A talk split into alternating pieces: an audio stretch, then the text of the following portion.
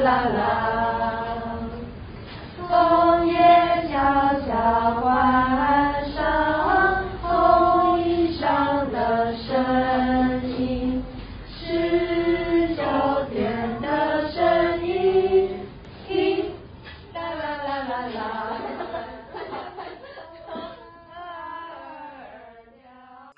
天访谈对象是我们的秀萍。Hello，Hello，小青，大家好。因为你在我们学校也是很资深的家长嘛，而且你有三个小孩，是我们很好请益的对象啊。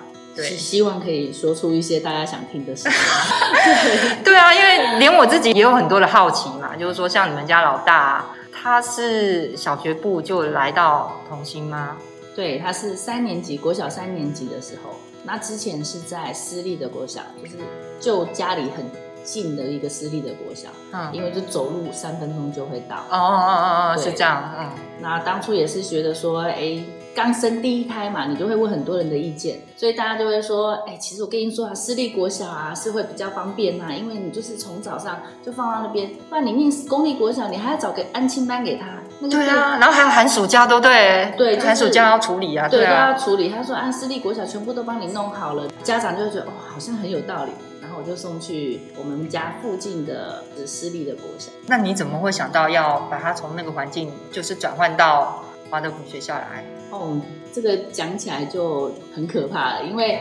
其实，在老大在升国小一年级的时候，刚好我生老老三第三胎一出生，所以我要面临的是一个国小国小一年级的孩子，就是非常严苛的私立小学，对私立小学，每天回来功课很多，所以你就是真的整个坐月子抱着小孩，就是小的也哭，大的也生气，功课写不完，然后中的就在旁边，啊中的是最开心的，他就在旁边凑热闹那样子。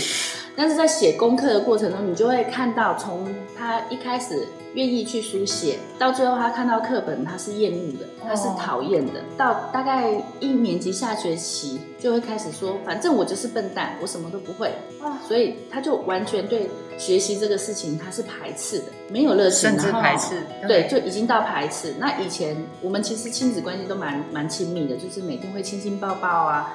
那到最后他就背对着我，我要抱他，他都背对着我。然后我到了学校，我要跟他说拜拜啊，他也就把我推开那样。那我就慢慢觉得我的孩子很就是很奇怪，他变了。我自己发现了这件事以后，到了国小二年级，我也跟老师直接说，我说孩子其实他的成绩对我来说，我觉得我们家的观念就是小孩健康就好了。那学习的部分可他可以应付的，他可以做得到，我们就看着就好，陪着他这样子就可以了，不需要他一定要第一名。那我也是直接问老师说，请问孩子如果成绩不好，会不会影响班级的竞赛啊，或者是影响他的考核？那听起来是都没有，我就跟老师说，那孩子的成绩不会影响我们家任何的部分，所以老师我们就慢慢的等他，但老师没有要等他。老师每次到睡午觉的时候，就会把他偷偷的拉出去，不让他睡午觉。他很有心，我真的觉得老师很有心。老师很认真，老师非常认真，他就请一个数学老师来教他数学。在午休的时间吗？在午休的时间。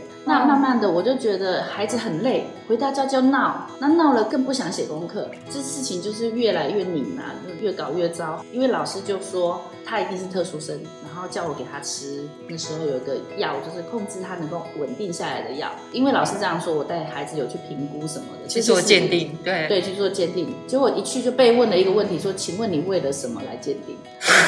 他怎么了吗？”我说：“呃，我也我就突然说不上，难道我说啊，因为他成绩不好，老师叫我来鉴定？”哦，这有点，然后对啊，对，那当然老师有他的立场，他希望每个孩子都乖乖的坐在位置上。那我的孩子可能他不见得可以乖乖的坐在我位置上面，那但是他也不会影响班级的秩序，只是说他就比较静不下来，他会去玩玩东玩西玩笔，那可能就又加上成绩不好，所以老师就建议我这么做。那我就想说，好，自己的孩子我还是要看到到底他需要被什么帮助。那我就看了很多的资料，就我其实就想一想，哎，我的孩子好像。对画图非常有兴趣，我就试着用象形文字的部分去画图给他看，像火啊怎么写，我就先画火堆。我自己去买了一本象形文字的书，它叫《转变象形文字的转变》，然后回来我就先从部首开始教，因为部首是最重要的嘛，就是有火啊，或是有水这些的。他那时候小一就对了，小小一下学期我开始带。自己再慢慢的教他。然后数学我就用比较实体的东西，例如火车，然后跟他说，你看这个一台火车加两台火车是几台火车，或是用积木，我就用一个比较实在的具象，他摸得到的东西去教他。嗯。就事情就闹大了，因为我教完以后，他的国语变分数很高，他能理解了，他能理解了，他听得懂老师说的，他成绩就是国语的成绩就变好。就老师说说这样子，数学我们也要帮他加强，他就很积极的就每个午休时间就把他拉出来。哦，怎么还是这样？啊？对，他说你看他做得到了，所以我们应该再帮他一把。然后。我就在思考，成绩对我来说有这么重要吗？他也睡不饱，然后每天好像都精神很不好，回到家就是不开心。那我那时候就有跟其他朋友在谈，说难道教育只能这样吗？嗯嗯。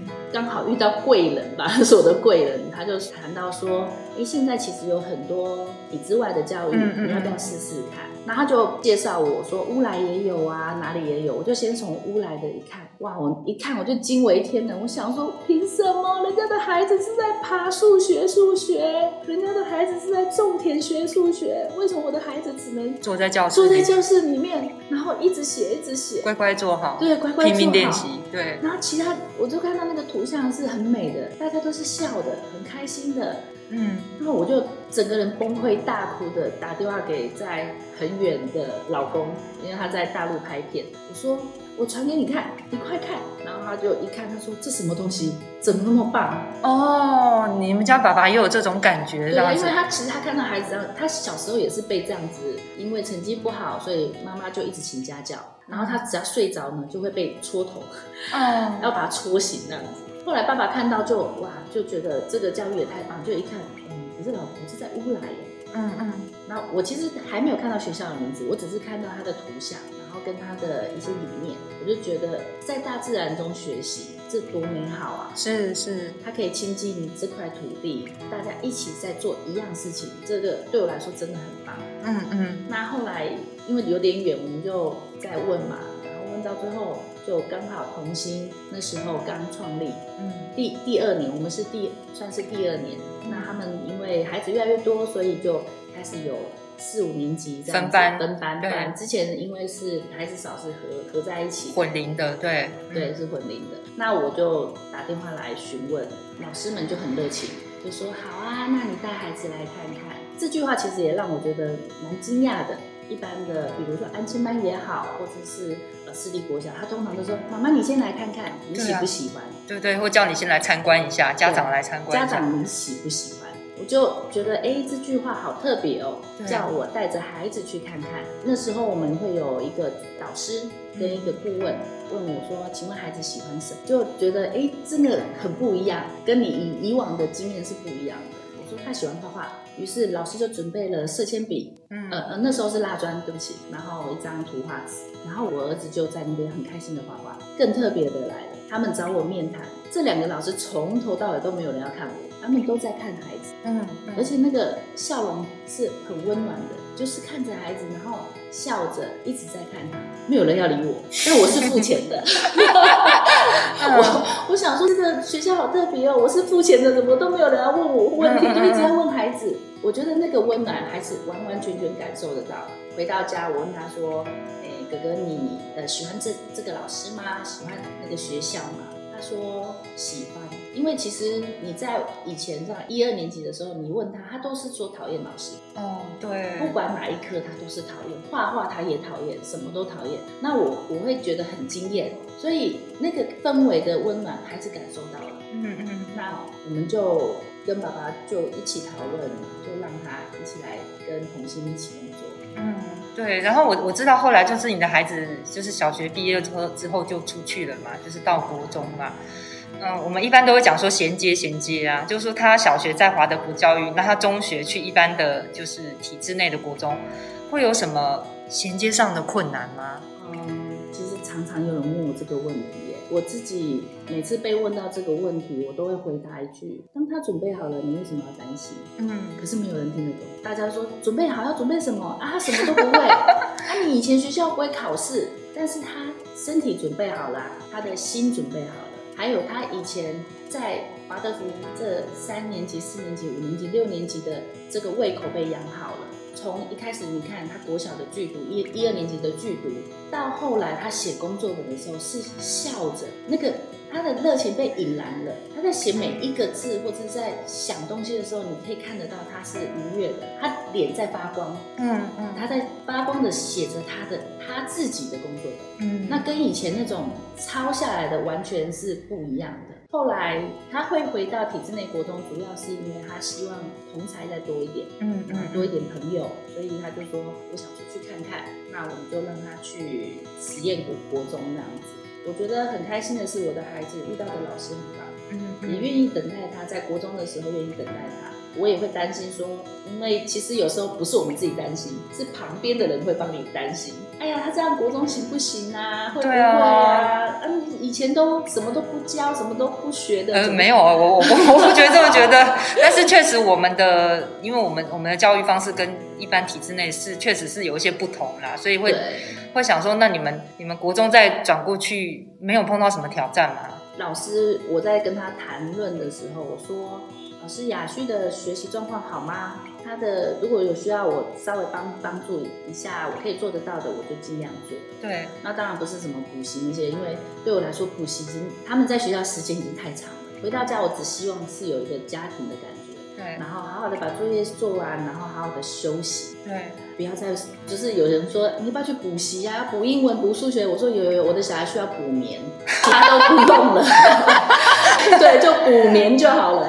所以老师就老师回了我一句我很开心的话，因为他回了我一句说他对学习非常的有热忱，妈妈你完全不用担心。哦，真的，你们那个老师也很棒哎。对，这个老师很棒，然后他开放度很高，他看到这个孩子他在学东西的时候是发光的，是有意识的去学东西的。那甚至于，其实最好玩的是，像雅旭之前国语啊，在一二年级是被嘲笑啊，然后就慢慢这样苦过来。到了童星以后，然后再到了一般国中的时候，他其实上课啊都没有在看老师，就是上国文课，因为老师就是照着课本。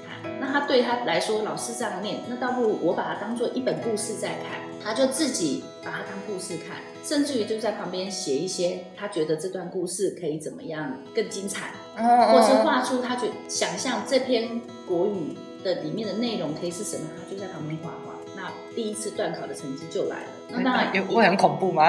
因为我也没有这么在意这件事情，所以我也做好心理准备，就是 OK，那就看着好了。结果他一回来说：“妈妈，我说怎么了？”说那个我国语成绩一出来，老师笑了。平常都没有在上那课的人，考出来居然比一个每天上课都一直在抄笔记的人成绩还要好。哦，是哦，怎么那么特别？对，然后我就就第一次考试吗？七年级第一次考试？第一次考没有，老师还没有感觉。对。但是到第，因为第一次考试毕竟才认识两三个月嘛，还不知道说刚入学。对，刚入学。到了大概第二次、第三次，甚至于到国二到国三的模拟考，就是常常老师会觉得。那我干嘛教书嘛？因为你们考试都自己看，你自己看你的成绩就可以。就是我没有要比较，但是就是老师就会说你你这样子把我的脸放在哪里啊？我这边教的那么辛苦。对，就是我会发现说，在这个部分，我看到孩子他这个胃口的学习的胃口已经被养成了，所以在他学习知识的时候，他不会觉得是讨厌的、厌恶的。嗯嗯，他会把它当做是一个他想要很进去的东西去看待，例如国语，然后再来是数学。对，他有时候解不出来的时候，他会整个抓到好像生意失败，头发上凌乱不堪，就为了解一题数学。是是，但是通常就是在我看到在写测验卷，不是在我们学校念的孩子，他们写的过程中，你会觉得好像是一台机器，嗯，然后不会的就不会，就也不会想说不会的想把它解出来。通常都是不会的就哦，那但是这也有可能是因为要会考的关系，会考你要先把不会的先放下。我觉得看到我自己的孩子的这样的状态，你会发现他们对一个无解的东西，他们会想办法去把它解出来，自己想办法。对，就是用他们能力所学的能力去解出来。嗯嗯。那如果真的解不出来，当然就就会求救啊，或是如果我已经不行，我当然就请他跟老师这边去问老师。所以老师会觉得他学习的热忱很足够的是，有时候他真的不会，他会去问老师，嗯，嗯会请老师帮忙，然后去解开他觉得他想要了解的东西。他这样子算是就是他的老师认为是很特别的吗？他的老师觉得知道他的背景吗？就是说有，我一开始一进去我就先提到说我们是。华德福体系出来的，面对考试这个东西，或者是说面对一般的课本，他们是不是很了解的？老师如果有什么需要我帮忙的，那你再跟我说一声。嗯，那其实那时候老师就就大概知道，这个老师也蛮用心，就是我我觉得很棒，我的孩子遇到很好的老师是，他是一个一个会去家访，只有我们家因为是转入生嘛，所以他就跟我面谈，然后面谈的时候我就直接把。我的问题交给他，就是如果孩子有什么学习上面的问题，那老师再麻烦你告诉我。嗯嗯嗯。那老师讲了一句话，我觉得哇，我真的是太幸运了。他说，学习东西呢是老师的责任，你只要把孩子照顾好就好。嗯嗯。对，你就是遇到一个很棒的一个老师，他的理念让你觉得很感动。对对，你还好吗？有卫生纸，有有有，我准备了。对，真的也是个缘分呐，所以他也了解说，就是你们家的你们家的状态，然后还有雅旭当时的状态，是他到一般国中，他可能要理解就是有考试的这个游戏规则这样子，他老师是、嗯、是明白的这样子。对，老师也有帮我观察，那我自己也也有稍微偷偷的，就是看一下孩子的心情，因为我也不想把他的情绪放大，所以我就默默的在他考试第一次在。在国中考试的时候，我就是默默的观察他，那我就发现，哎，蛮开心的，他没有焦虑，嗯，那甚至于成绩出来的时候，他就哈哈哈，就这样哈哈，然后就哈哈，态度很轻松，对，就是很轻松的。那到了第二次考试，因为第一次考试的状态，嗯、成绩真的没有很好，因为不会考嘛。第二次他说：“妈妈，我得了奖学金。”我说：“啊，什么奖学金？”他说：“因为我进步太多了，儿子，因为你第一次呢，就是那个线比较低一点，对你的那个后面的那个进步，所以老师会觉得你进步太多了。但是你听得出来，你可以感受得到，他懂了，他知道哦，这个东西怎么处理，破解它好了，是破解它，考试怎么破解，会跨越它。他一开始的不懂嘛，就是。”来不及呀、啊，什么的。对啊。那到最后，其实他回来有有小小的抱怨说，为什么一个词的解释要一模一样，五个字就是五个字？呃，对啊，以前都是要背解释啊，对，要背那个解释五个，而且你不能多一个字。对，要一模一样，那个就要、就是、标准答案。对。他觉得一个词它有很多的用法，为什么只有那五个字可以解释它？我觉得很棒，他有看见说他对于学习的东西，他有提出问题，我只能告诉他说，因为如果你给他更多的解释，大家要背更多的状态，就是背更多嘛。对对对对对对，不错，不用背啊，因为我一看我就知道他这这这两个字在说什么，我为什么要背？就是游戏规则。对，然后也很可爱的是，有一次我就载他以前在同性恋的几个同学，三个男生，呱呱一直在后面。跟你讲啊，体制内最简单的就是你就背好就好，连想都不用想。然后我就说，呃，因哦也呃呃呃，然后我就嗯哦，然后听听他们在聊一些体制，就是转到体制内后，因为那时候他们有好多的同学都转到体制内。那在聊的过程中，你会发现，哎，他们看待这件事情是快乐，觉得有趣的，有趣的，说啊，就是背就好啦，就是大家这样聊天。虽然三个就是一开始考一定是成绩不好嘛，对，那但是他们就慢慢的在里面，慢慢的了解这样子的游戏规则，然后就其实有慢慢在进步。这个进步过程中，我没有看到一个孩子是沮丧的，他们都是很开心的在面对这些事情。嗯嗯嗯，所以这就代表这些孩子其实里面心里面已经。已经做足了准备去面对任何的挑战，所以他们也不会对分数有一些得失心这样子。他们就几个人就会说：“哎，你考几分？我考几分？啊我考的比你烂呢。” 那这个这个话题也蛮好玩的，人家都说你考几分？哈，没有一百哦，我都一百。我常常听到这种的嘛。对，然 后就说啊，没有一百哦。那你数学几分？嗯，你怎么考？就是会听到这种。但是我我听到后面那三个男孩子，你考几分？哈哈，我比你低耶！就是他们就是用一个很很乐观的去面对成绩这件事情。嗯嗯。那其实也跟家长也有关系，因为家长可能本来就不会希望把成绩当做是一个压力给孩子的。嗯嗯嗯。所以其实回归到家庭，家庭的状态并没有想要用成绩去评断任何一个孩子。对对，所以他们就很乐乐乐观的去看待成绩这件事，也把它当做笑话来笑，他们就在后面笑得很开心。然后有一个可能一个不小心国语考那么高，他说你哎呦，居然考那么高，你居然啊，你居然考那么高，所以就听他们在聊成绩的事情，就也让我觉得很很开心，就是至少回到体制内，他们并没有就是很多人讲到的适应的不良，嗯嗯嗯嗯，对，或者是。因为适应不良，其实你会看得很清楚，对，会忧郁啊，会就像雅旭以前会觉得自己很笨啊，或什么的，哦，对，那但是看看起来他们都很开心，嗯嗯嗯嗯，对。叮叮啦啦啦啦啦小小花。